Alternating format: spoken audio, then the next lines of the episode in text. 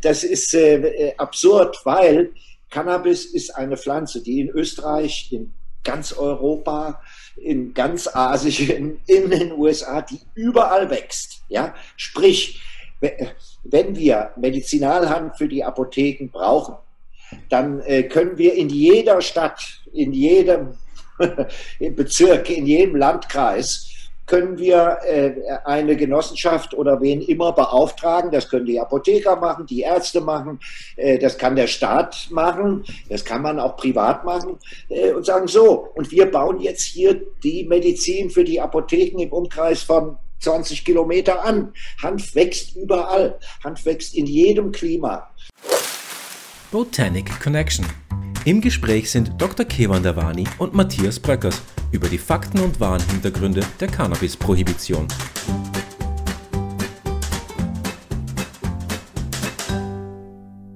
Herzlich willkommen, Matthias Bröckers.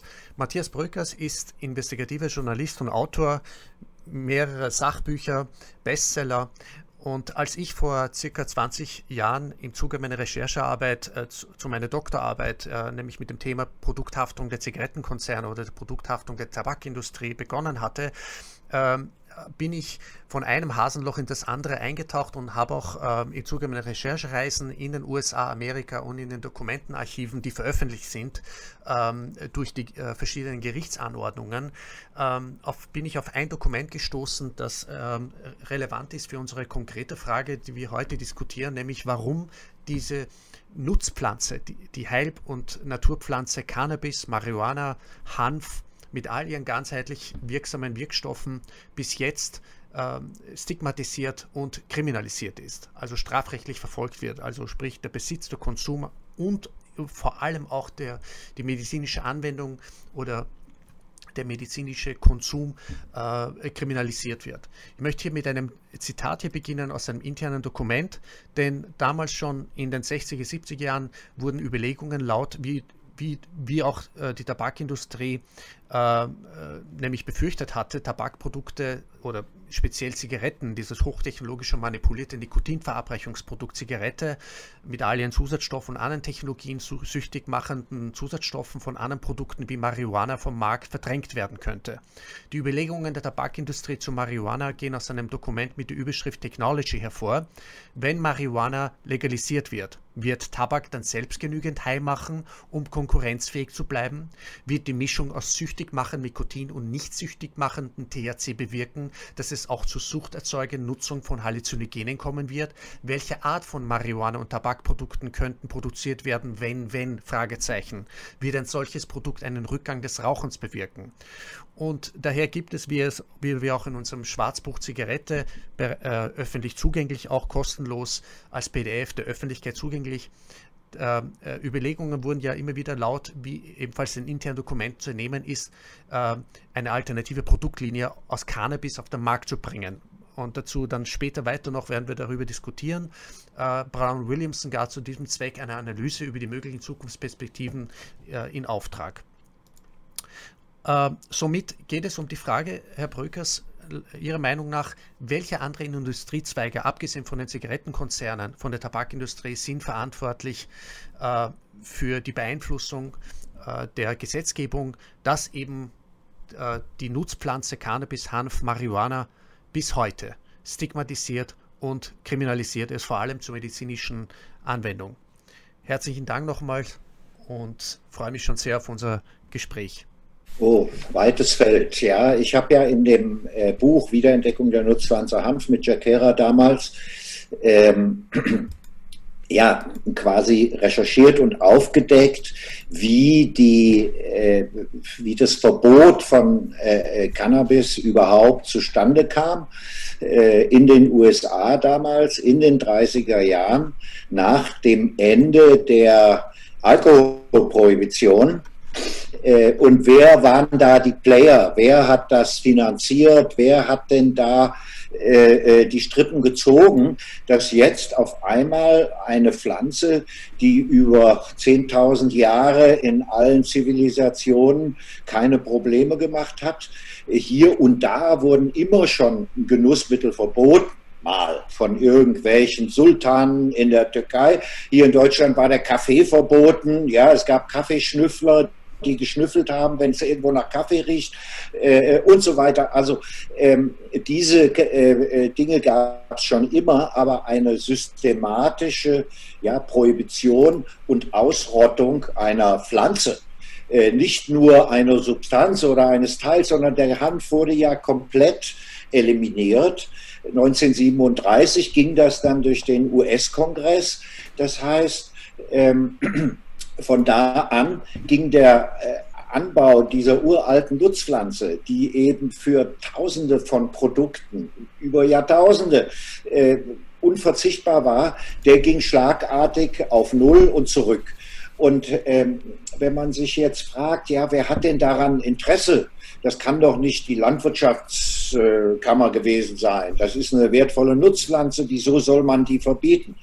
Äh, das kann auch nicht, äh, ja, letztlich waren es auch nicht die Ärzte oder die Medizin, die gesagt hat, oh, da haben wir jetzt gefunden, das ist ja super gefährlich. Natürlich gab es Publikationen, die also in den schon in Anfang des 20. Jahrhunderts in den schrillsten Farben die Gefahren von Cannabis äh, ausgemalt haben, aber medizinisch, wissenschaftlich äh, solide war das alles gar nicht belegt. So, wie kommt es jetzt auf einmal dazu, dass äh, Hanf, eine Nutzpflanze, äh, in so ein Fahrwasser gerät und vor allen Dingen in einen schlechten Ruf, eine Imagekampagne, eine Propagandakampagne wird damals gestartet, Anfang 30er Jahre.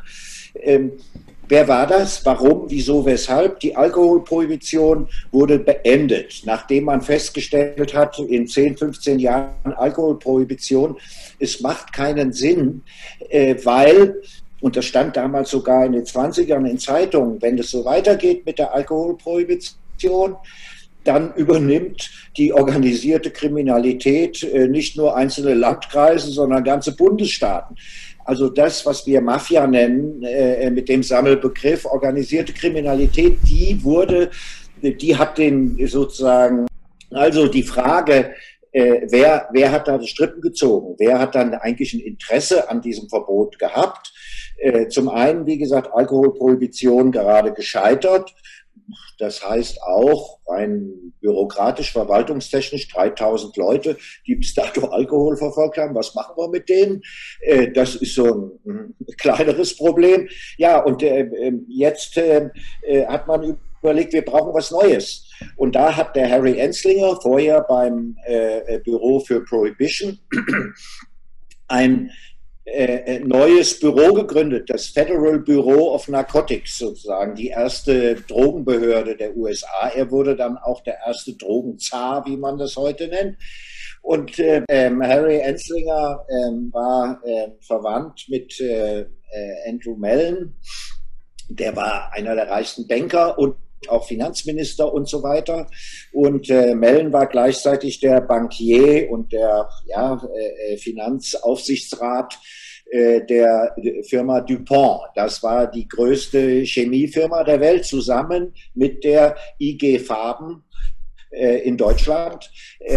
Diese beiden hatten gerade in den Jahren vorher die Kunstfaser entwickelt.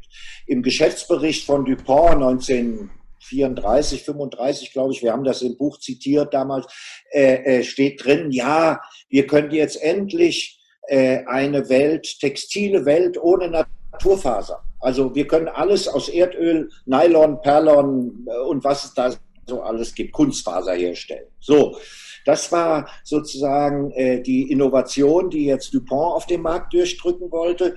Gleichzeitig, und das haben wir ja auch dokumentiert, äh, war gerade in den Mitte 20er, Ende 20er Jahre neue Maschinerie auf den Markt gekommen, um den Hanf äh, industriell vernünftig zu bearbeiten. Dazu muss man wissen, dass die Hanfpflanze, die bis zu vier Meter hoch wird in 100 Tagen auf den Feldern, äh, in der Vergangenheit immer große Probleme gemacht hat. Wie gewinnt man die Faser daraus? Man musste den Klopfen schlagen und so weiter. Das war eine aufwendige Angelegenheit.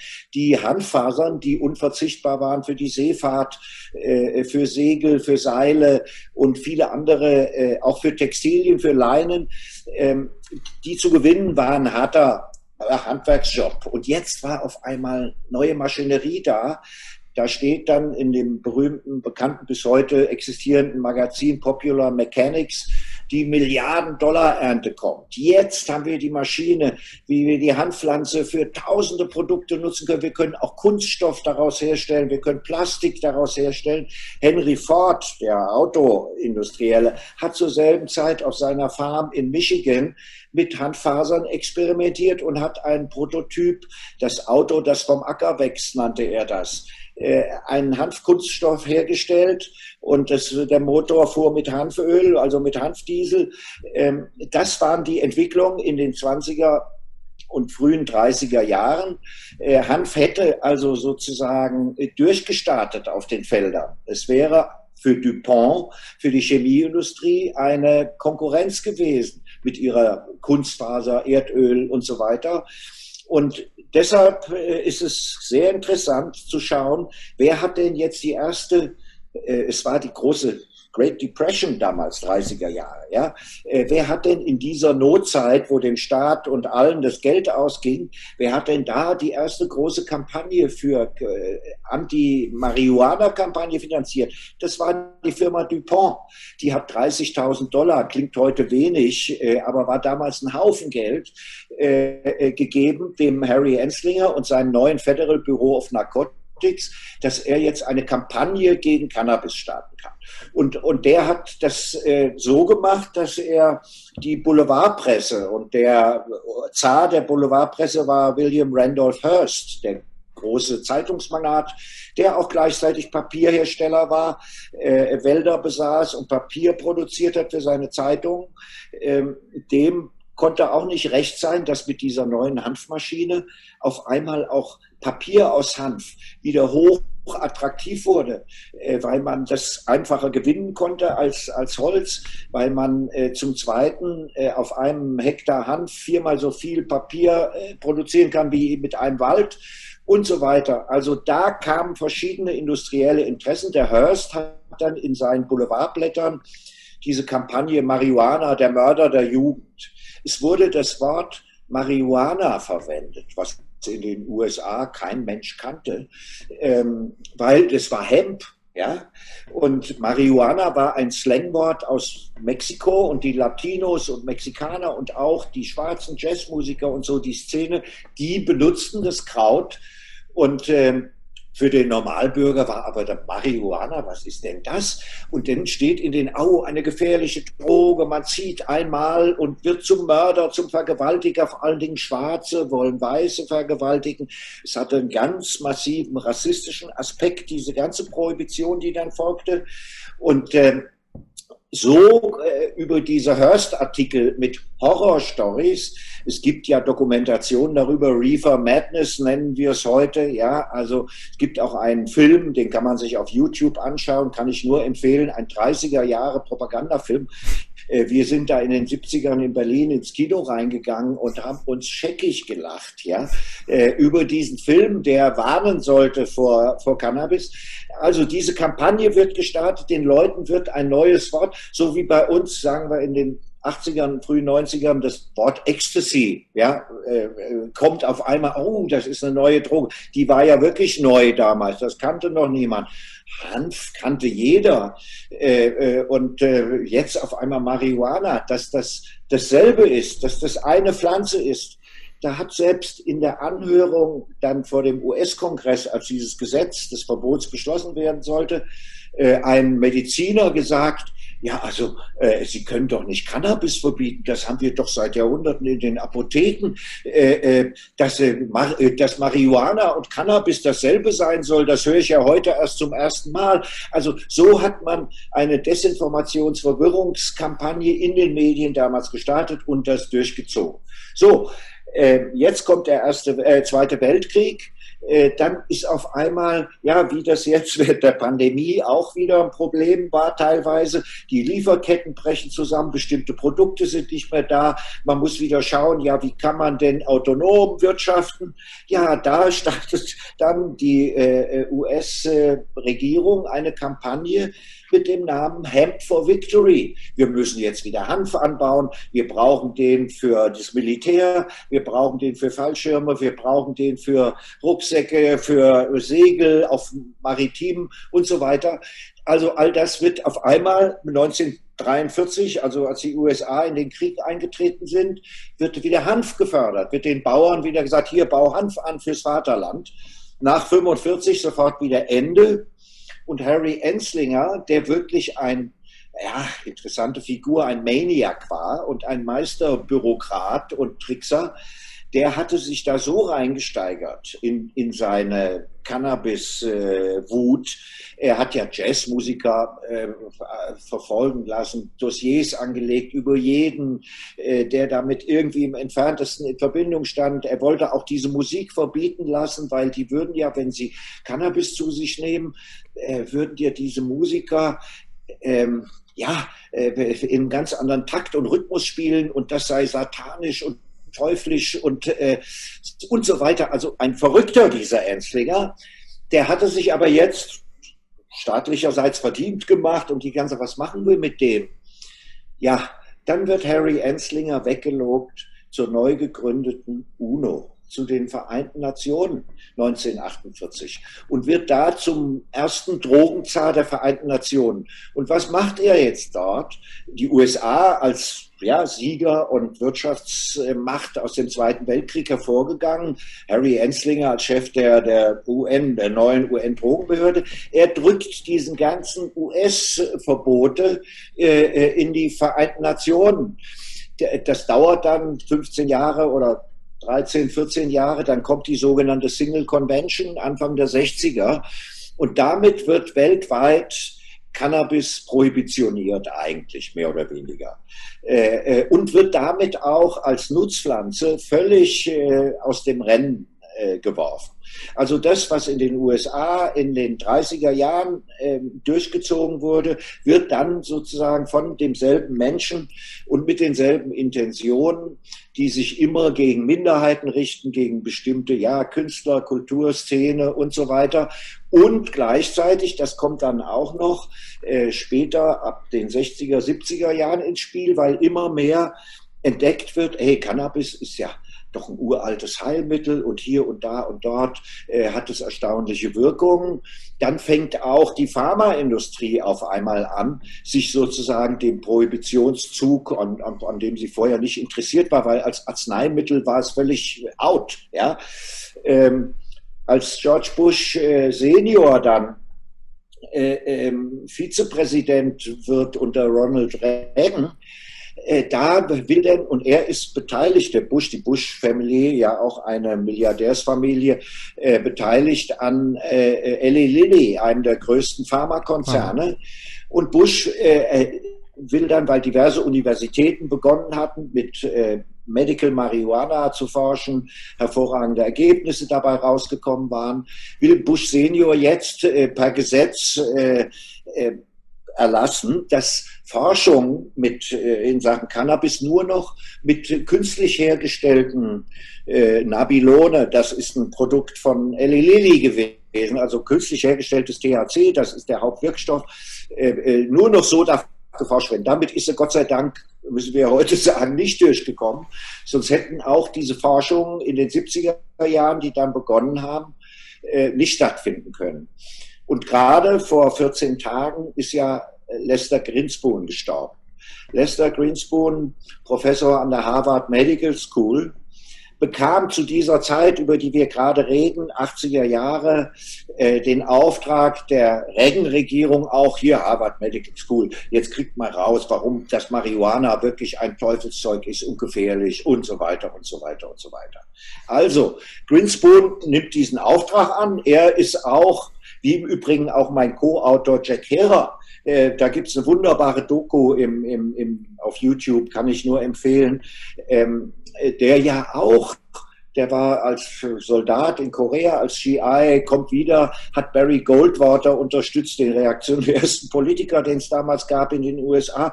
Und als seine Frau mal irgendwie gekifft hat, wollte er sofort die Polizei holen. Ja, er, war also auch Lester Greenspoon so ähnlich, der, der hatte auch das alles im Kopf und sollte das jetzt wissenschaftlich überprüfen hat damit begonnen. Und gleichzeitig tragische Geschichte äh, bekam sein zwölf 13, 14, ich weiß nicht, wie alt er genau war, äh, jähriger Sohn äh, eine fiese Krebserkrankung und wurde mit Chemotherapie äh, behandelt. Und äh, ihm war dann nach so einer Chemobehandlung danach irgendwie ja, drei Tage lang kotzübel, schlecht und so weiter. Er war völlig down and out. Und äh, eine Freundin der Mutter äh, hat gesagt, hör mal, äh, hier, die war auch irgendwo an der Uni hier, da, wenn man vorher ein bisschen Marihuana nimmt, dann wird einem nicht so übel von dieser äh, Chemo. Und äh, die, die Frau Grinsbohn hat sich gar nicht getraut, ihrem Mann, dem Lester, das zu erzählen, weil sie dachte, oh, der Medizinprofessor, hat aber trotzdem mal irgendwie ein bisschen Gras besorgt und hat ihrem Sohn davon was gegeben, äh, bevor sie die nächste Chemobehandlung machen. Und äh, dann fahren sie danach nach Hause und er sagt, Mama, ich habe Bock auf einen Hamburger. Ja, also der hatte Appetit, dem war nicht übel.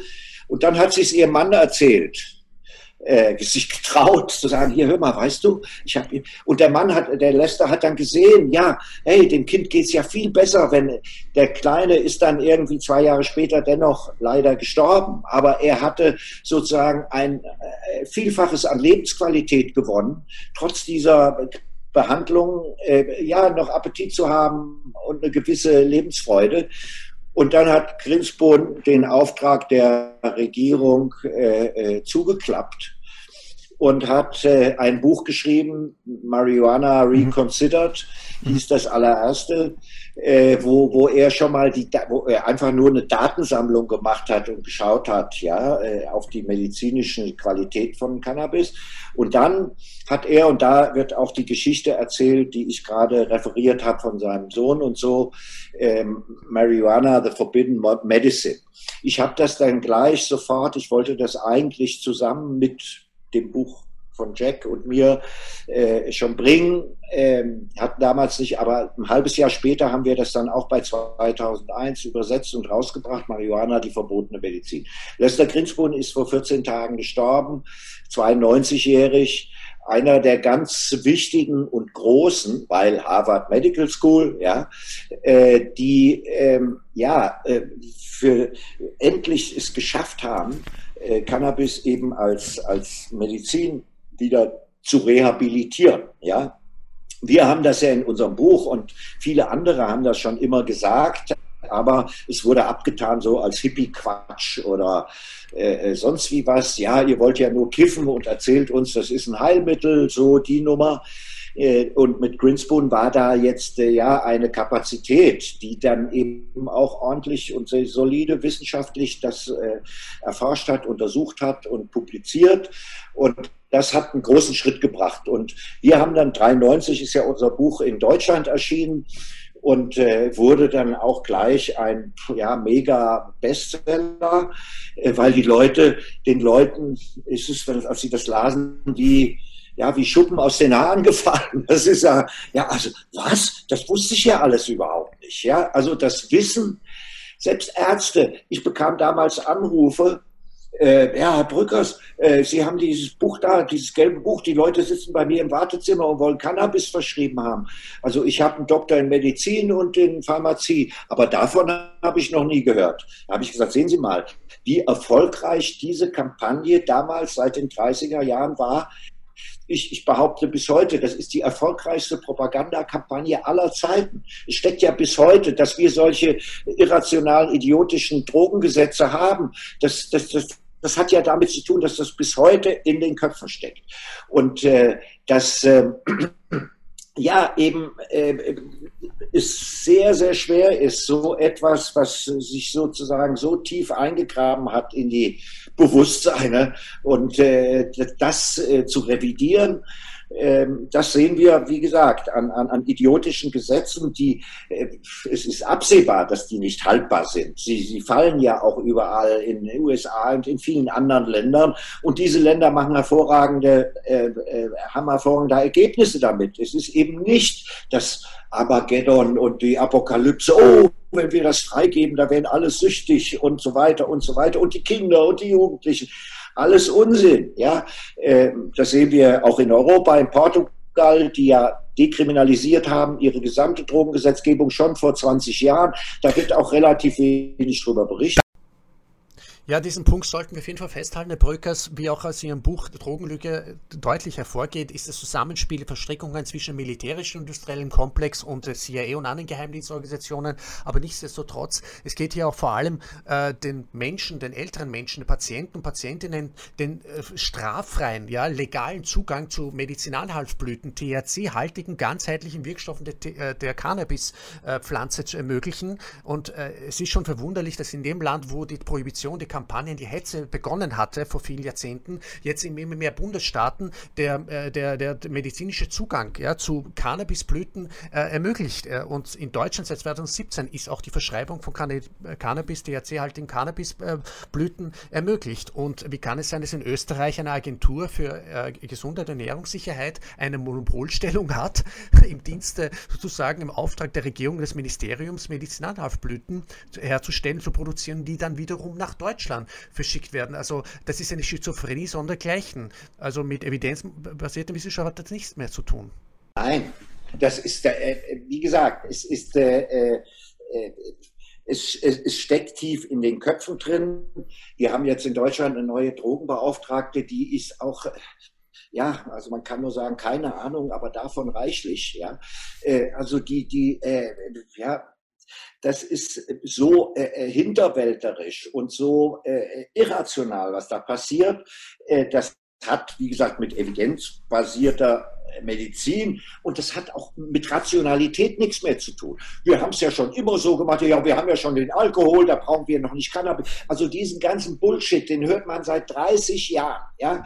Und äh, es wird immer noch, ich habe schon damals, als wir, Jack und ich, auf Tour waren, nachdem das Buch erschienen war in Deutschland, ähm, die Leute waren ja alle, also jetzt muss das doch nächste Woche legalisiert werden und wir brauchen wieder Hanf auf den Feldern und in den Apotheken. Äh, und dann kam nach unserem Vorträgen oder Debatten immer die Frage aus Publikum, was glauben Sie denn, wie lange wird es noch bis zur Legalisierung brauchen? Und äh, ich habe, das war so 94, 95, damals gesagt, äh, Legalisierung, also wenn ich mir das anschaue, ich würde sagen, in diesem Jahrtausend schaffen wir das nicht mehr. Da haben die Leute gesagt, also Sie sind aber pessimistisch, ja. Ich sage, nein, ich kenne aber die Politik und ich weiß, wie, wie äh, äh, tief die Gräben da sind, die man alle erst noch aufschütten muss, ja.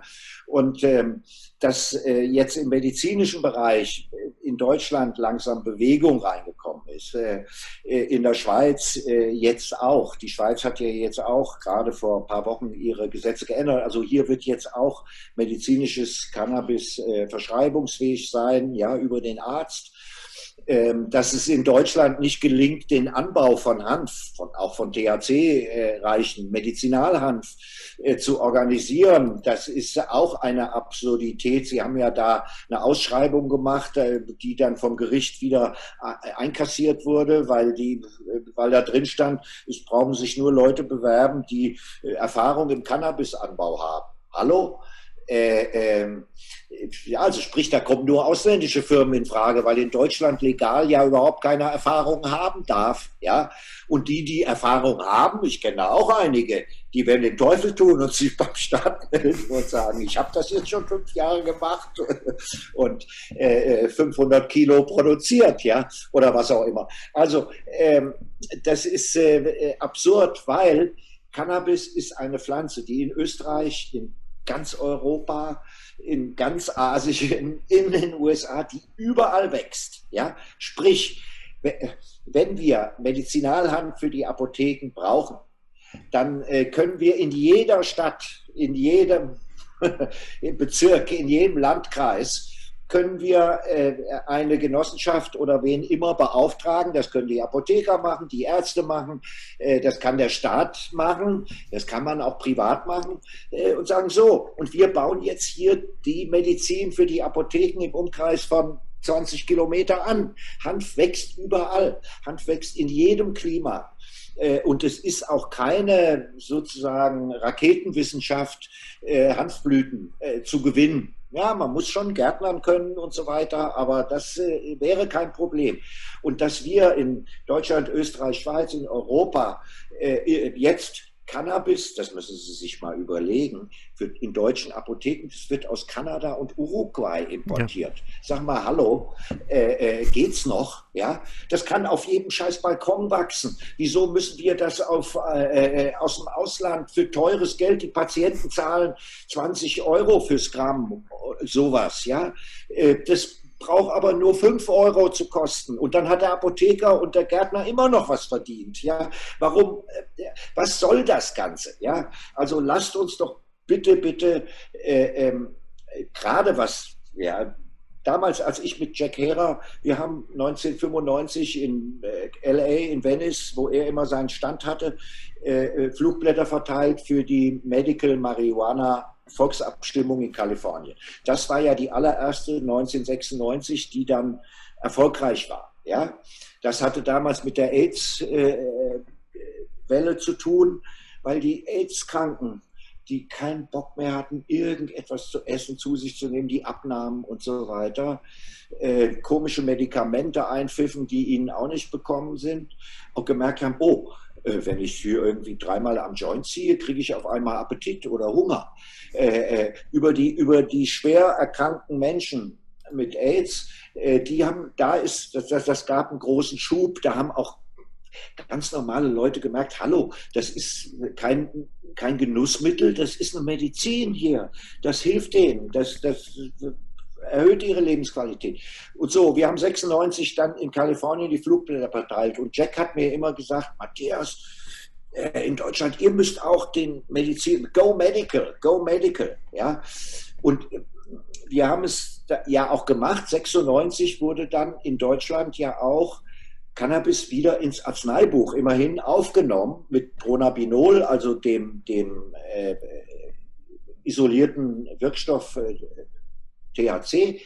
Ähm, da habe ich damals auch gesagt, Mensch, also unser Buch, wenn es irgendwas Gutes bewirkt hat, ähm, das war das Wichtigste jetzt, ja, dass wir äh, das wieder ins Arzneibuch gekriegt haben. Erstmal nur als äh, Substanz und so, jetzt aber mittlerweile auch als Blüten. Wir haben es ja dann auch auf die Felder zurückbekommen. In Brandenburg 96 die erste Hanfernte wieder eingefahren. Und ähm, ja, das äh, Ganze aber immer wieder, wir mussten damals Prozesse führen, wir mussten klagen. Ich habe ja dann das Hanfhaus gegründet, wir haben Hanfpapier und Hanfprodukte und so weiter hergestellt. Äh, es gab also permanent Behinderung, Bürokratie der verrücktesten Art.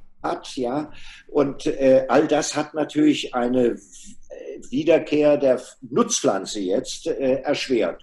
Im medizinischen Bereich, ich habe es gerade gesagt, müssen wir das immer noch aus Uruguay und Kanada holen, so ein Schwachsinn, äh, äh muss jetzt auch in Deutschland, Österreich, in Europa äh, endlich es legalisiert sein, zumindest für die Patienten, schwerkranke alte Menschen. Wir wissen jetzt Alzheimer, Demenz und so weiter, CBD hat hervorragende Wirkung und, und, und. Und wir haben keine Nebenwirkung. Ja, wenn wir äh, äh sozusagen selbst äh, THC-haltige Produkte, also Medizinprodukte, wo, wo sagen wir 5, 8 Prozent THC enthalten sind, ja, wenn die einen ausreichenden äh, Anteil CBD, Cannabinol, drin haben, dann wirst du auch nicht high von diesem Gras. Ja? Das heißt, du kannst das THC zu dir nehmen.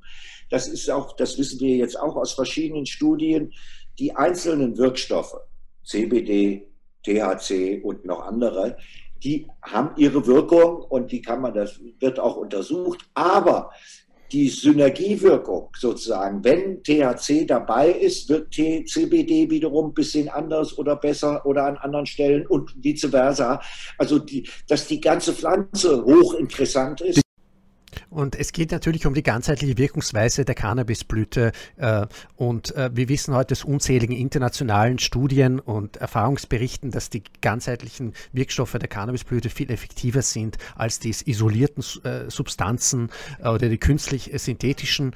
Und es ist schon verwunderlich, dass in dem Bericht, der dann vom Ministerium ausgegeben wurde, nicht einmal die Patienten selbst oder die Ärzte, die Experten, die mit den Patienten arbeiten, überhaupt befragt wurden, sondern nur alle, sind nur die Experten, Expertinnen, die, die im Naheverhältnis zu Bio, äh, Pharmaunternehmen Bionorica stehen. Ganz zu schweigen von den, äh, von den Nebenwirkungen, die dann äh, ja, genau, das, ist, das genau. ist ja das vor allem bei diesen ganzen Medikamenten, pharmazeutischen Produkten. Wir wissen ja nicht, was da für unzählige Nebenwirkungen da in Erscheinung treten und äh, genau, die Leute genau. darunter leiden. Aber ich wollte ja auch eines fragen, wenn man sieht jetzt, wir beobachten jetzt bei Botanic Connection, Botanic Matters, die dahinter hinter Botanic Connection steht, dass immer mehr ältere Menschen, vor allem als Pärchen, 70 bis 80 Jahre, in die Grow Shop jetzt reingehen, weil, warum? Weil die aufgrund der schizophrenen Gesetzeslage sowohl die Patientinnen und die Ärzte in einem, in, in, im Strafrecht stehen. Ja? ja. Und wo sollte sich sonst die Informationen holen? Ja, aber sie, sie kaufen sich die Pflanzen offensichtlich, äh, was, was will denn der Gesetzgeber dann da machen, wenn dann immer verstärkt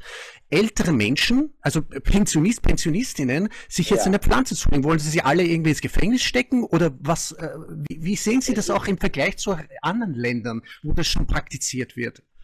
Nein, es ist einfach äh, äh absurd, ja. Und wenn man sich anschaut, wie das in den USA gehandelt wird, jetzt in den, in den Bundesstaaten auch, äh, wo es äh, ja auch das Recreational, also das Genusshand freigegeben worden ist. Wenn man sich auch anschaut, wie das in Holland äh, äh, und in anderen Ländern läuft, in Israel auch, äh, ja, dann kann man nur sagen, ähm, ist das hier unsere merkwürdige deutsche Mentalität, äh, der, der Patient soll sich auf gar keinen Fall gut fühlen. Ja?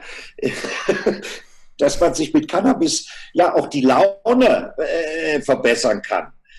Ja, nee, es hat ja auch hier, warum geben wir den, den Heroinabhängigen Methadon?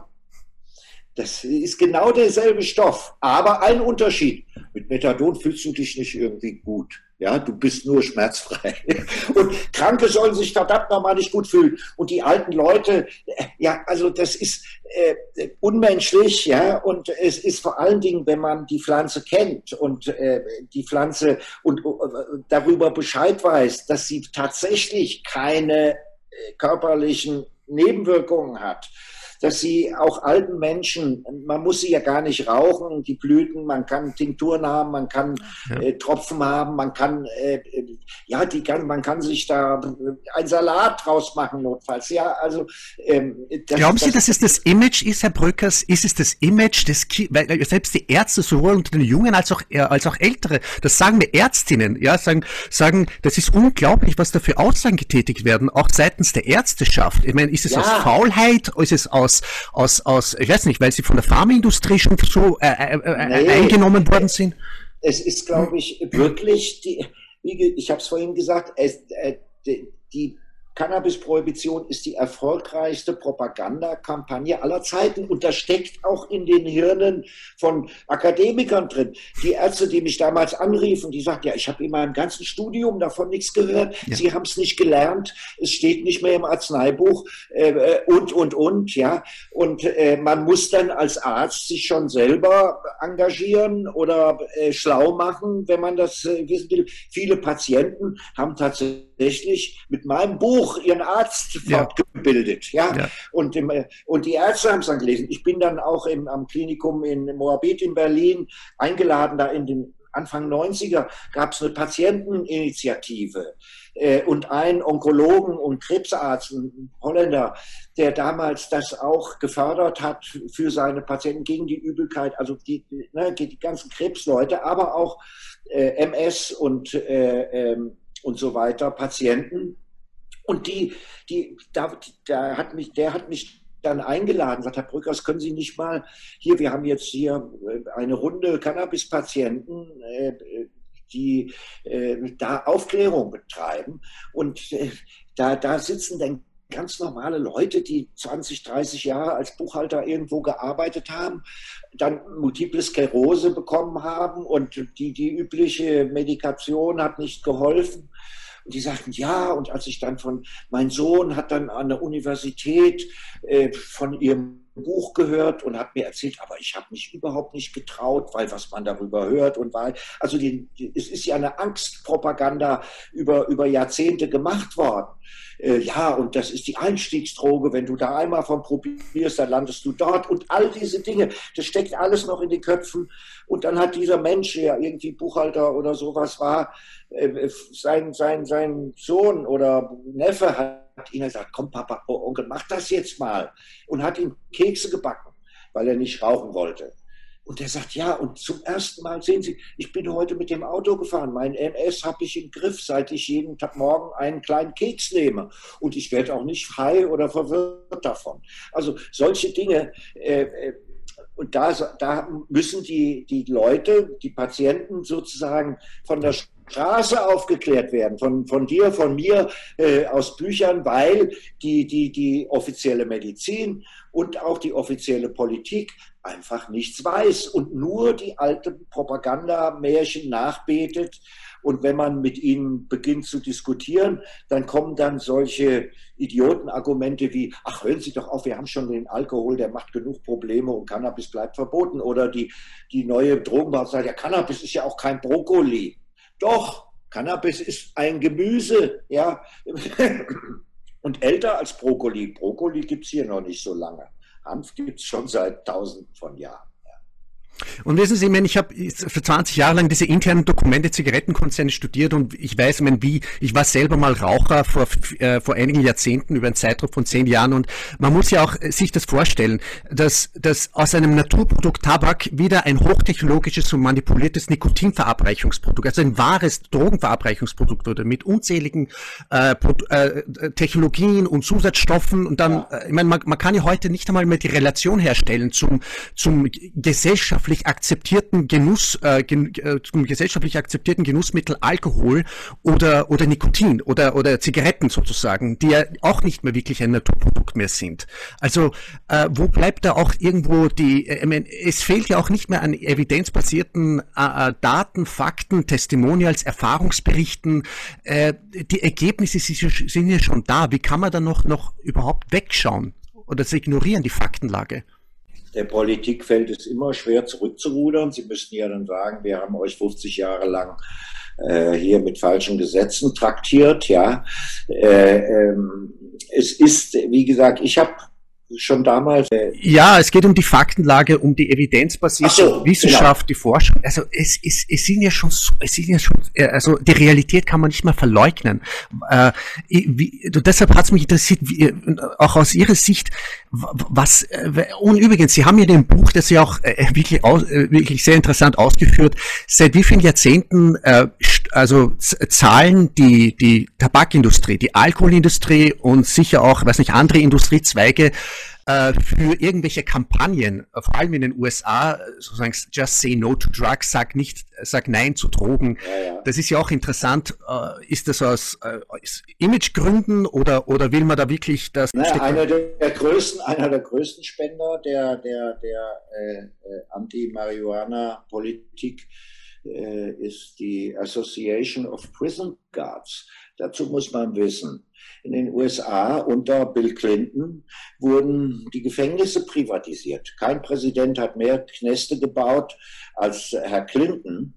Und ähm, dadurch wurden diese Firmen, äh, private Knast, Gefängnisbetreiber, die kann man mittlerweile, die Aktien äh, explodieren, steigen an den Börsen wie verrückt.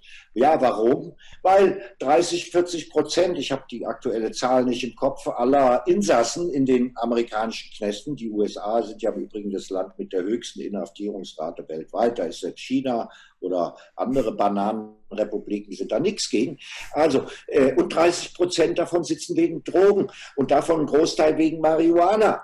Äh, äh, also, und die müssen dann arbeiten im Knast für einen Dollar Dollar die Stunde und die privaten Firmen verdienen sich äh, wie verrückt daran. Ja, äh, diese, diese, äh, das ist eben, die Prohibition ist auch ein Geschäft, ja, ein Geschäftsmodell. Und es ist auch ein Geschäftsmodell natürlich äh, für, für oder ein, eine Konkurrenz für äh, die, die Alkohol- äh, und für die Tabakindustrie. Das ist ganz klar.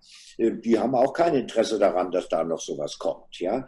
Und äh, letztlich äh, müssen wir, glaube ich, äh, weiter deshalb bin ich ja auch seit jetzt, das, die kommen jetzt mit dem Buch, äh, nächste Woche kommt es, 44. Auflage. Ja.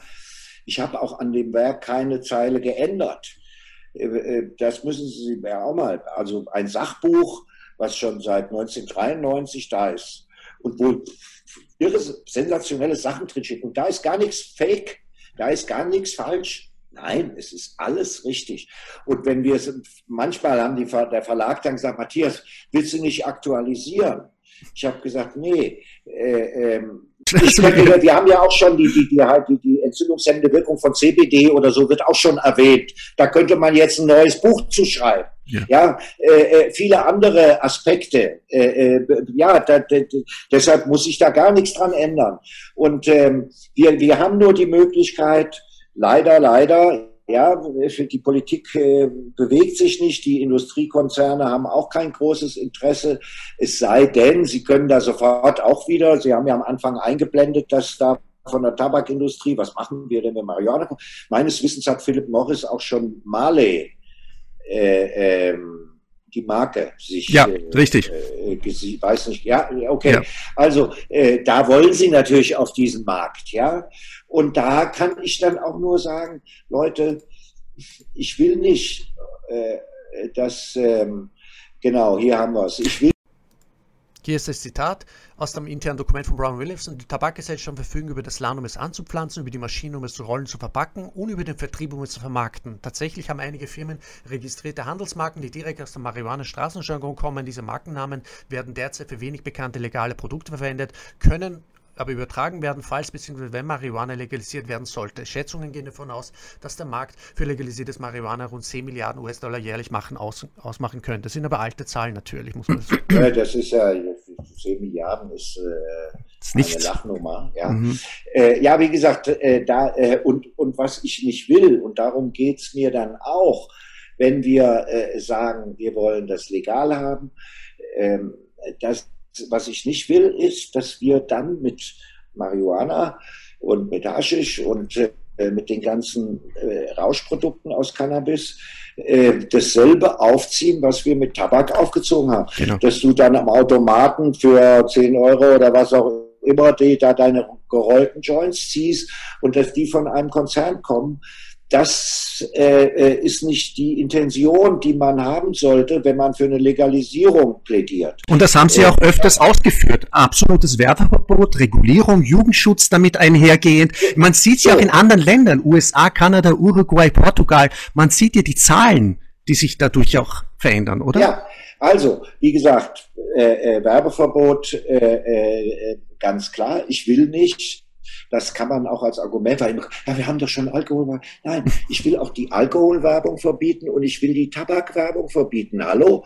Äh, ja, oh, ja, äh, äh, das würde ich, wäre ich Kanzler von Deutschland, morgen machen. Ja, ja. Äh, ähm, es würde nichts schaden. Da würde den Alkoholkonzernen und auch den Tabakkonzernen äh, Umsatz ein bisschen zurückgehen. Aber ich bin doch auch Gesundheitsminister. Ja, wunderbar. Es wird weniger gesoffen und weniger geraucht.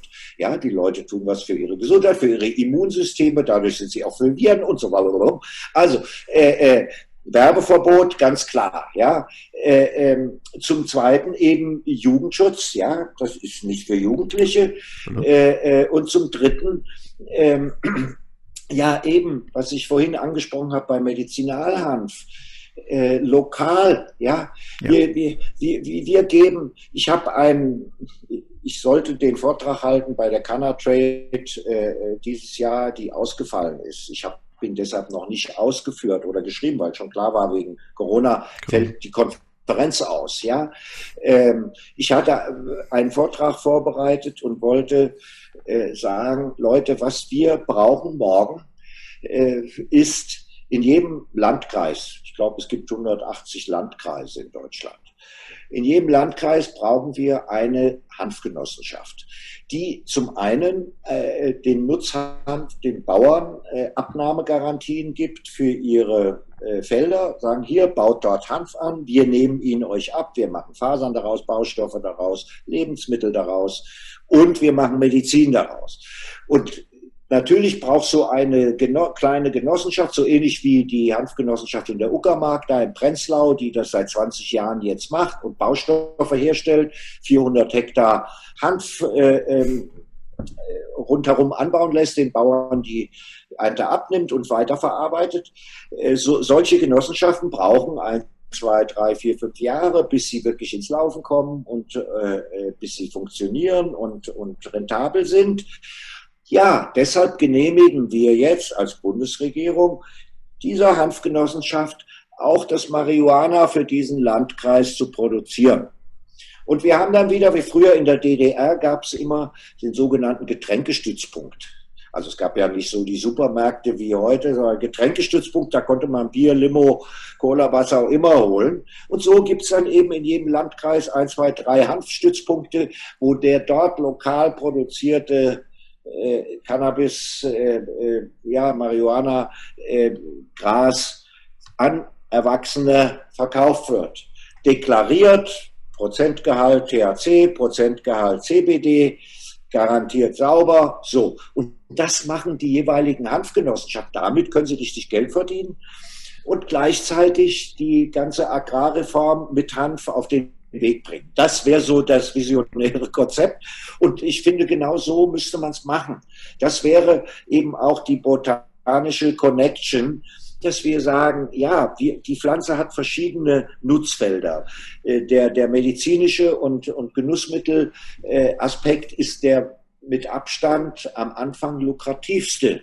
Da können wir auch sofort Umsätze machen, da gibt es Abnehmer. Äh, so, wir machen keine Werbung dafür, aber ähm, jeder weiß, es gibt im Landkreis drei, vier Eckburchen und das ganz normal kaufen als Erwachsener. So, und die, das, den Profit, den wir damit machen, den stecken wir nicht rein in irgendwelchen Quatsch, sondern damit bauen wir eine nachhaltige ökologische Landwirtschaft mit Hanf auf. Wir verbessern unsere Böden. Wir vermeiden Pestizide, Herbizide. Muss man ja auch sagen. Hanf braucht keine Pflanzenschutzmittel. Hallo, zeig mir mal eine andere Pflanze da oben in Prenzlau, äh, wie gesagt, 400 Hektar. Auf diesen Feldern, die das seit 20 Jahren anbauen dort, ist noch nie ein Gramm Chemie gelandet. Und nebendran wächst Mais und Raps und da fährt fünfmal während einer Saison da der Sprayer drüber mit seinem Junk. Ja, und äh, ich habe nicht in die Böden reingeschaut. Aber wenn du Bodenproben nehmen würdest auf diesen Äckern, wo jedes Jahr das angebaut wird, Mais oder Raps oder was wir hier so als auch als Energiepflanzen benutzen, was der völlige Irrsinn ist. Weil Cannabis, Hanf ist die Pflanze, die in unserem Breiten, die mit Abstand größte Biomasse produziert. Es gibt, wenn ich das Zeug hinterher verbrennen will, einfach wie. Ne?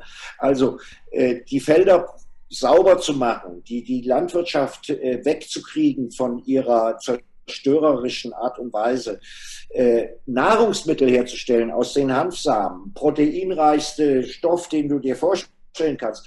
Wenn wir wegkommen wollen von Massentierhaltung und Fleisch, müssen wir trotzdem mehr Eiweiß haben. Das muss dann pflanzlich sein. Das könnten die Hanfsamen werden. Um um das zu finanzieren, in jedem Landkreis in Deutschland eine kleine Hanfgenossenschaft und Wirtschaft aufzubauen, würde ich eben den, den Verkauf von äh, Drogen, also von Genussmitteln äh, verwenden. Das wäre so das Konzept. Und so könnte man weiterkommen. Äh, aber ich rede mir jetzt seit 25 Jahren schon im Mund fusselig. und äh, gebe immer noch nicht auf, weil ich bin dieser Pflanze verbunden. Absolut, ich äh, ja äh, finde auch, es hat mir auch noch keiner einen Fehler nachgewiesen. Ich bin kein, kein Verrückter, der jetzt äh, ja, beharrt auf sein Dogma da. Nein, das beruht auf Ratio und Ethos einfach. Und ich wollte Sie auch fragen in Bezug jetzt, weil wir haben mit, ich hab, wir haben mit dem Professor äh, Haukapp, der, der sich mit, mit den äh, äh, sagen wir mal, volkswirtschaftlichen Kosten auch beschäftigt hat. Was würden da allein für Kosten entfallen, wenn man diese ganze Strafverfolgungs, äh, den Strafverfolgungsapparatus mal endlich, aber was sind da für Interessensspiele? Ähm, äh, ja, ja, so wie damals, ja, wir schaffen jetzt die Alkoholprohibition ab. Oh, was mache ich denn mit den 3000 Zollbeamten? Ja, sind die jetzt arbeitslos? Da brauche ich doch wieder irgendwas. Ja, dann haben wir, oh, wir machen jetzt Cannabis, Federal Büro of Narcotics, ihr könnt jetzt nach Hanf suchen. Ja, also äh, wir müssen auch für die, für die, für die Behörden, ich meine, ganz viele Polizisten, Gewerkschaft der Polizei und so weiter, die haben ja auch die Schnauze davon voll, äh, auf irgendwelche Balkons irgendwelche Pflänzchen zu ernten. Das ist doch grotesk, ja. Und dafür brauchen wir auch keine Polizei. Die Polizei brauchen wir, um wirkliche Kriminalität ja. zu verfolgen, ja. Und wenn man sich anschaut, die Statistiken, ich weiß jetzt nicht die Zahlen aus Österreich, ich weiß sie nur aus Deutschland, dann ist Cannabis immer noch mit weitem Abstand diejenige, äh, die Substanz, die bei den ganzen äh, äh, Drogenfahndung, äh, Drogenverfolgung mit Abstand äh, den Löwenanteil ausmacht. Ja, wenn wir das morgen einstellen, ja, ja, dann sparen wir schon viele, viele, viele Millionen. Ich bin ja auch dafür, für alle anderen Drogen eine Entkriminalisierung zu haben, ja. Nicht, dass sie frei im Automaten von Kokain oder sowas verkauft werden, nee. reguliert und, und ordentlich. Heroin und Kokain müssen zurück in die Apotheke. Da kommen sie mal her und da sollen sie wieder hin. Ja?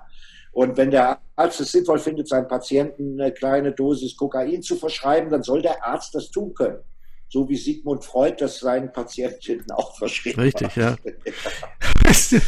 ich meine, im Jahr 2020, dass, dass die Patienten von Menschen mit, mit medizinisch äh, diagnostizierten äh, Krankheiten äh, unter ärztlicher Begleitung nicht das sozusagen das verfassungsmäßig gewährleistete menschenrechtliche Recht, Selbstbestimmungsrecht haben, sich selbst heilen zu dürfen mit den ganzheitlichen Wirkstoffen einer Naturpflanze.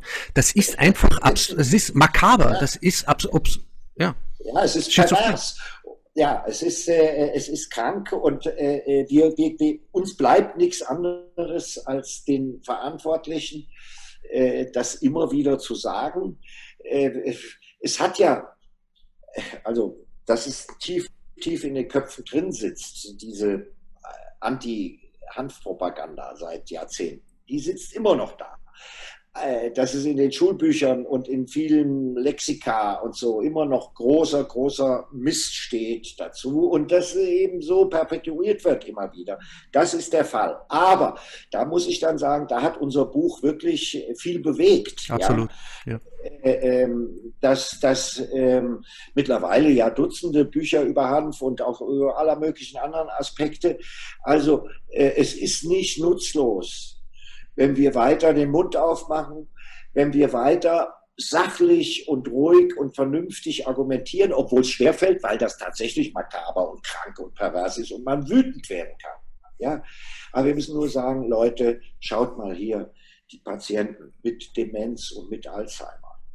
Ja, schaut mal hier, die Patienten, äh, jetzt gibt es ja sogar, das, ich habe es jetzt gerade, ich habe unlängst auch was auf meinem Blog darüber gemacht, äh, mhm. Covid. Ja, man hat festgestellt, dass CBD, und das ist eine äh, Studie in Kanada gewesen, mit Pflanzen, mit, die haben eigens gezüchtete Pflanzen mit verschiedenen CBD-THC-Gehältern äh, äh, gecheckt, äh, wie wirken die auf die Rezeptoren der menschlichen Zelle. Der berühmte, wer sich mit Corona ein bisschen befasst hat, ACE2-Rezeptor. Also das ist der, der wo die, wo die Krone von Corona draufpassen muss, ja, damit mhm. dieser Virus andocken kann an die Zelle. Und äh, diese Studie hat jetzt festgestellt, oh, ist ja interessant, äh, CBD äh, verändert die Zelloberfläche und macht es offenbar dem Virus schwieriger, dort anzudocken. Also wirkt präventiv. Ist vorläufig, ist äh, jetzt allererste Studie. Aber mich hat es gar nicht überrascht, überhaupt nicht, weil äh, ähm, ja, alle Säugetiere und nicht nur Menschen, nicht nur Menschenaffen, alle Säugetiere seit 500, ich weiß nicht, 500 Millionen Jahren oder seit wann, wann sind die ersten Säugetiere entstanden, verfügen über einen Cannabinoidrezeptor. Ja. Aha, ist ja interessant. Äh, äh, äh was macht das? Was machen die Cannabinoide äh, in den ganzen Säugetieren? Also die Endo, die inneren Cannabinoide, wenn die Zellen dafür Rezeptoren haben und verschiedene Organe da auch Rezeptoren haben, was ist die Rolle? Das Ganze wurde ja erst in, in den 90er Jahren entdeckt. Der Cannabinoidrezeptor wurde erst in den 90er Jahren entdeckt. Also ist brand new sozusagen. Und deshalb hat mich das dann auch nicht überrascht, wenn, wenn ein äh, ja, für den Metabolismus, also den Stoffwechsel von Säugetieren, entscheidender Rezeptor. Der Cannabinoide hat man nämlich gefunden, steuern in allen Tieren den Hunger und das Futter und die ganze äh, äh Nahrungsmittelsache hängt damit eng zusammen. Ja, äh, äh, wenn, das, wenn das seit Millionen von Jahren in allen Säugetieren drin ist, dann ist das ja wohl ein ganz wichtiges. Äh, die Evolution schleppt nichts mit, was sie nicht brauchen kann. Ja? Also, wir, wir, wir wissen, dass äh, CBD1, CB2 Rezeptoren, zwei verschiedene Rezeptoren, die in allen Organen, in allen Zellen untergebracht sind. Aha, also ist doch auch, wenn ist kein Wunder, dass jetzt äh, CBD, also Cannabis-Wirkstoff von außen zugebracht, auch eine Wirkung zeigt, weil unser Körper darauf eingestellt ist. Es ist sozusagen, er stellt ja diese Stoffe selbst her und wenn man sie jetzt von außen zuführt, dann äh, äh, ja, sagt er, ach so, ja, kenne ich ja, ja, sozusagen. Und äh, das hat erstmal alles noch gar nichts mit der Psychoaktivität zu tun. Die ist ja äh, ein besonderer Aspekt, ja, der vielen mir auch äh, wichtig ist, aber der, der für den medizinischen Aspekt erstmal äh, gar, gar keine Rolle spielen muss. Ja? Und deswegen überrascht es nicht, dass Cannabis äh, solche jetzt bei Covid-19 äh, solche Ergebnisse oder ersten Studien hochspannend. Äh, ich bin schon immer der Überzeugung, dass mir, ich bin seit ja, jetzt fast 50 Jahren Konsument, äh, äh, dass mir das gut tut. Mhm. Also weil die, weil die Grenzen verschwinden ja auch zwischen, ich meine, Gesundheit, Krankheit und Lebensqualität steigend. Oft wird das ja auch, ich meine, was ist recreational, denke ich mir oft. Das ist ja, ja auch nur um, um die Lebensqualität, weil wenn man krank ist, ja, dann möchte man die Lebensqualität steigern. Wenn man nicht schlafen kann, ja, dann nimmt man, äh, egal in welcher ja. Äh, Verabreichungsform, äh, THC oder eben die ganzheitlichen Wirkstoffe der ja. Naturpflanze Cannabis. Aber ich wollte Sie ja fragen, weil es gibt ja verschiedenste, wir haben uns zum Ziel gesetzt, über Botanic Connection eine Serie von Interviews, Gesprächen, Panel Discussions zu machen, wie ich auch jetzt vor, äh, vor kurzem jetzt mit dem Dr. Kurt Blas ein Interview gemacht habe, ein, ein spezialisierter, den kennen Sie wahrscheinlich in Wien, ein Cannabisarzt. Und ja. es gibt ja auch verschiedenste Anwälte, Richter, auch einen Strafrichter in Berlin, der das jetzt vorgelegt hat an die oberen ja. Instanzen, äh, ja, um, um, um endlich äh, ja eine rationale äh, äh, Polit äh, Politik, eine Gesetzgebung auch herbeizuführen. Ja, der, der, das erste Mal, äh, der Wolfgang Neskowitsch, damals Richter am Oberlandesgericht in Lübeck, hat 1994 sich geweigert, einen Cannabis-Delinquenten zu verurteilen. Also hier diese Gesetze hier, das ist einfach äh, nicht mehr zeitgemäß und ist damit zum Verfassungsgericht, äh, hat das da eingereicht. Ich weiß noch, das war damals genau zu der Zeit, als wir in der Fertigstellung des Buchs waren und als die ersten Exemplare in der Druckerei vorlagen, habe ich dort angerufen beim Verlag und habe gesagt, Leute, ich schicke euch jetzt sieben Adressen. Das sind die Verfassungsrichter in Deutschland, in Karlsruhe am Bundesverfassungsgericht. Und die sollen jeder so ein Buch kriegen, weil die haben gerade dieses Urteil dazu liegen, äh, äh, wo sie entscheiden müssen. Und dann hat der Verlag auch tatsächlich das gemacht. Ich habe dann auch ein freundliches Schreiben der Sekretärin bekommen, äh, dass es den Richtern leider nicht erlaubt sei, Geschenke anzunehmen, äh, aber dass sie das Werk in die Bibliothek des Verfassungsgerichts übernommen haben. Dann hat das Gericht einige Monate später, 94 war das, dann hat das Gericht äh, seine Entscheidung äh, äh, verkündet, die dann nicht so ausgefallen ist, wie wir uns das vorgestellt haben. Aber immerhin, dann eine bestimmte Mindestmenge eingeführt hat und gesagt hat, ja, also das Gesetz ist gerade noch so verfassungsgemäß, aber wenn einer drei Gramm Gras in der Tasche hat, dann soll ihm da keine strafrechtliche Konsequenz drohen. So, also diese Mindestmenge, die jetzt je nach Bundesland in Deutschland verschieden ist, die wurde nach diesem Urteil 94 eingeführt. Ein Richter von diesen sieben, der hat offenbar aber mein Geschenk angenommen und das Buch studiert, weil der hat ein Minderheitenvotum abgegeben. Man kann sich mhm. da noch anschauen, dieses mhm. Urteil damals, ja, und ein Richter hat gesagt, also ich sehe das nicht so wie die Kollegen. Äh, ich finde, man müsste das jetzt vollständig legalisieren, weil, und hat das dann da auch begründet, ja. Also, wir hatten damals schon so ein Verfahren, das hat dann die Mindestmenge gebracht. Jetzt hat der Andreas Müller, der, der Richter ist in Brandenburg, äh, äh, auch wieder äh, ähm, etwas ähm, da vom Verfassungsgericht äh, losgetreten. Und jetzt werden die Richter dann wieder schauen müssen. Und es macht ja auch Sinn, weil 94 wir hatten schon, das ist ja in unserem Buch drin, vieles über die medizinischen Wirkungen, aber da ist ja eine Unmenge dazugekommen.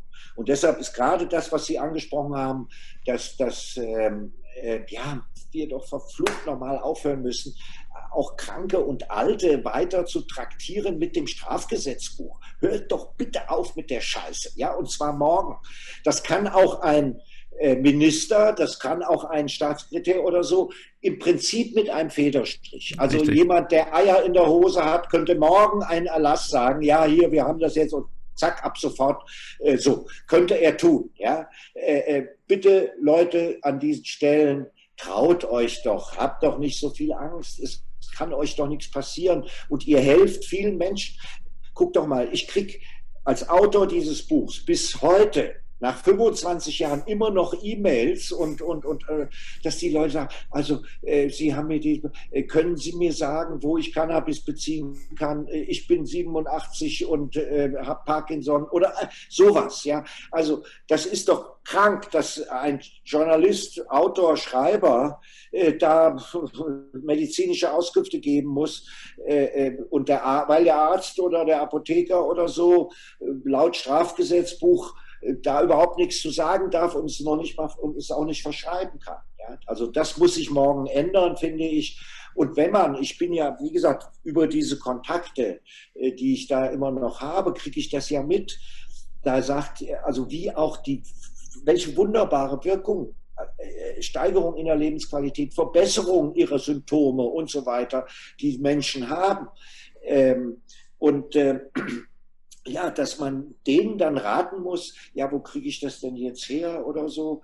Äh, ja, du hast doch bestimmt irgendwie einen Neffen oder einen Sohn, der irgendwie was besorgen kann. Also für, für, für alte Menschen auf dem Schwarzmarkt dann Gras besorgen, dabei dann als Jüngerer auch noch Gefahr zu laufen, erwischt zu werden.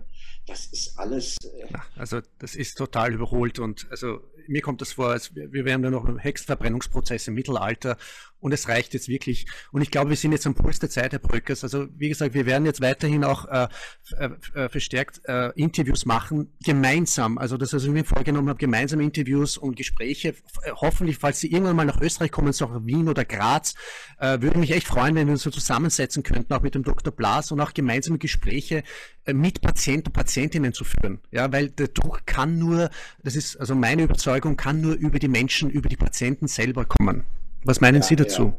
Ja. ja. auf jeden Fall. Also der Druck muss äh, äh, über die Ärzte und über die Patienten kommen. Er ist auch schon da.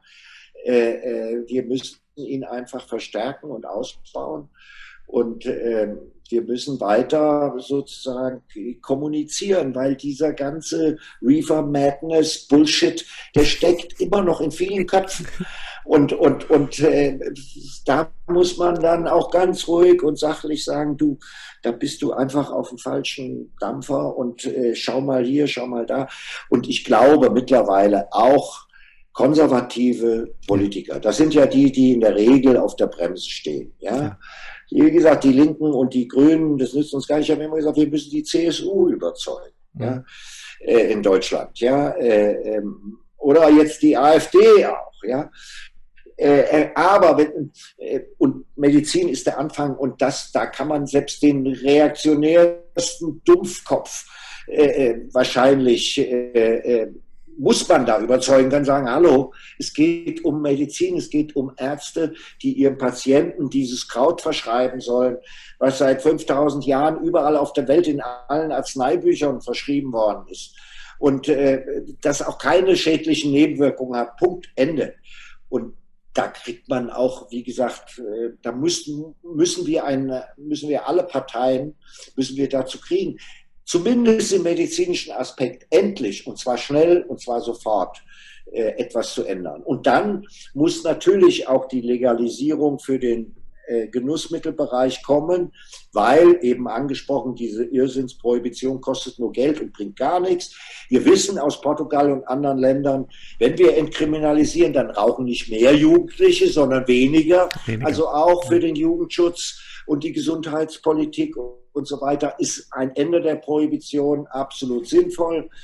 Und dann, erster Schritt, äh, ist äh, die, den legalen Anbau auf dem Balkon, im Garten äh, zu ermöglichen. Es ist kein großes Problem, ein Samenkorn in die Erde zu stecken die Sonne scheinen zu lassen und Wasser drauf zu gießen. Und dann kann man schon auch seine Medizin, wie Sie eben gesagt haben, dass die Alten jetzt in die Großshops gehen und sich die Pflanzen selbst holen, weil, ja, und dann dann noch riskieren, da wegen drei, vier Handpflänzchen äh, vor den Kadi gezerrt zu werden. Das ist absurd. Also, jeder Mensch soll eine gewisse Menge das ist in den USA unterschiedlich geregelt. Mal sind es fünf Pflanzen und mal sind es sechs oder sieben oder so. Also, äh, äh, das soll man auf seinem Balkon verdammt nochmal anbauen dürfen. Und ähm, dann wäre schon ein Großteil der Probleme erledigt. Dann würden sich auch schon eine Menge Menschen mit ihrer Medizin selbst versorgen. Ja? Äh, äh und und ähm, äh, andere könnten sich dann eben in äh, irgendwelche, so wie es in den Dispensaries in den USA war, eben sich da anmelden und sagen, hier bau du für mich an hier meine fünf Pflanzen und ich kann dann bei dir vorbeikommen und mir die Ernte abholen, ja. Und äh, also das ist, äh, das können wir alles lokal machen. Das können wir in jedem Ort machen. Das kann auch im Prinzip dann, wenn die Gesetze äh, geändert werden, jede Stadtverwaltung machen. Ähm, ein, in der Schweiz ist jetzt, wie gesagt, der Experimentierartikel im Gesetz beschlossen worden. Das heißt, die einzelnen Kantone können jetzt Experimente starten. Da wird dann in verschiedenen, da wird dann ein Cannabis Social Club äh, aufgemacht, wo, wo 18-Jährige dann rauchen können, der auch für seinen Eigenbedarf anbauen darf. Das alles wird von Sozialarbeitern, Wissenschaftlern und so weiter valuiert und zwei, drei Jahre angeguckt und dann will die Schweiz entscheiden, okay, wie gehen wir weiter vor. Das ist ja sinnvoll. Und ähm, solche Projekte müssen jetzt überall anlaufen. Und dann, ich habe ja eben die kleine Vision vorgestellt, brauchen wir eine Hanfgenossenschaft in jedem Landkreis, alle 20 Kilometer soll der Hanf verarbeitet werden können, der auf dem Feld wächst. Und im Gewächshaus haben wir dann vielleicht noch den Medizinalhanf äh, äh und äh, der wird dann lokal im Landkreis. Da brauche ich auch keinen Internetvertrieb und keine große Logistik. Das ist alles ökologisch, das ist lokal, das ist nachhaltig. Äh, und dann kann ich den Bedarf in, meinem, in meiner Region so äh, decken und muss nichts importieren, brauche auch keine mafiosen äh, Strukturen weiter zu fördern. Äh, kann auch verhindern, dass das große Riesenkonzerne dann da gleich wieder ein Geschäft genau. übernehmen, Exakt. weil wir gleichzeitig ein Werbeverbot haben, gibt es auch keine Werbung, niemand macht groß Propaganda dafür. Äh, so soll es laufen. Und äh, in die Richtung würde ich zum Abschluss sagen, müssen wir weiterarbeiten. Arbeiten wir gemeinsam daran. Herr Brückers, äh, habe mich wirklich, äh, ich habe unglaublich und meine Zuhörer, Zuhörerinnen wahnsinnig viel gelernt. Ähm, wollen Sie noch vielleicht äh, meine Zuhörerinnen und Zuhörer äh, sagen, Zusehern, äh, wo, wo man sie finden kann, noch einmal äh, Ressourcen oder Links? Meine Website ist äh, Broeckers, B-R-O-E-C-K-E-R-S.com. Da ist mein Blog, da schreibe ich so alle ein, zwei Wochen was, also nicht nur über Hanf, auch manchmal über Hanf, aber eben meistens auch über Politik und die Weltgeschichte. Äh, ich habe gerade mein letztes Buch äh, über Julian Assange äh, gemacht, der ja, ach, das ist ja genauso makaber und pervers, immer noch in Hochsicherheitsgefängnis sitzt und auf seinen Prozess wartet. Ähm, davor habe ich ein Buch über Goethe gemacht und sein Naturverständnis.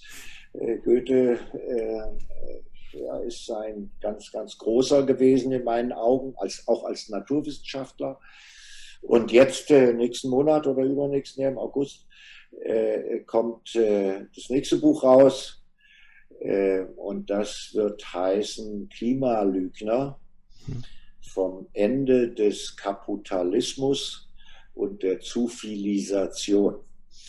Also ich äh, habe mir mal unsere Zufilisation und den Kapitalismus angeguckt äh, im Zusammenhang mit, den, mit dem Klima und den merkwürdigen Vorstellungen, die über das Klima äh, äh, kursieren.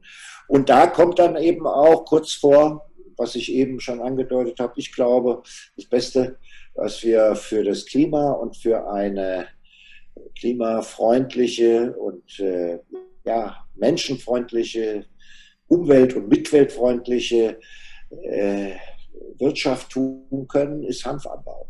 Absolut, und, ja. Äh, also ich kann wirklich nur meinen Zuhörern und Zuseherinnen wirklich nur empfehlen, ihre Bücher zu lesen. Sie sind eine der spannendsten, sie schreiben wirklich nicht nur die spannendsten, sondern auch die faktenreichsten, investigativ recherchierten Bücher. Also äh, wirklich gratuliere nochmal zu Ihren Werken und äh, hoffe, dass wir uns auch persönlich mal kennenlernen äh, dürfen, ja. sei es in Deutschland oder in Österreich oder wo auch immer. Oder in Wien ist. Ich habe gerade überlegt, vielleicht äh, im Oktober ist doch die Cultiva, oder? Ja, ja. ja wobei das wieder mit dem Image behaftet ist, aber äh, würde ja, mich auf jeden Fall sehr freuen, wenn Sie sich da bei mir melden würden.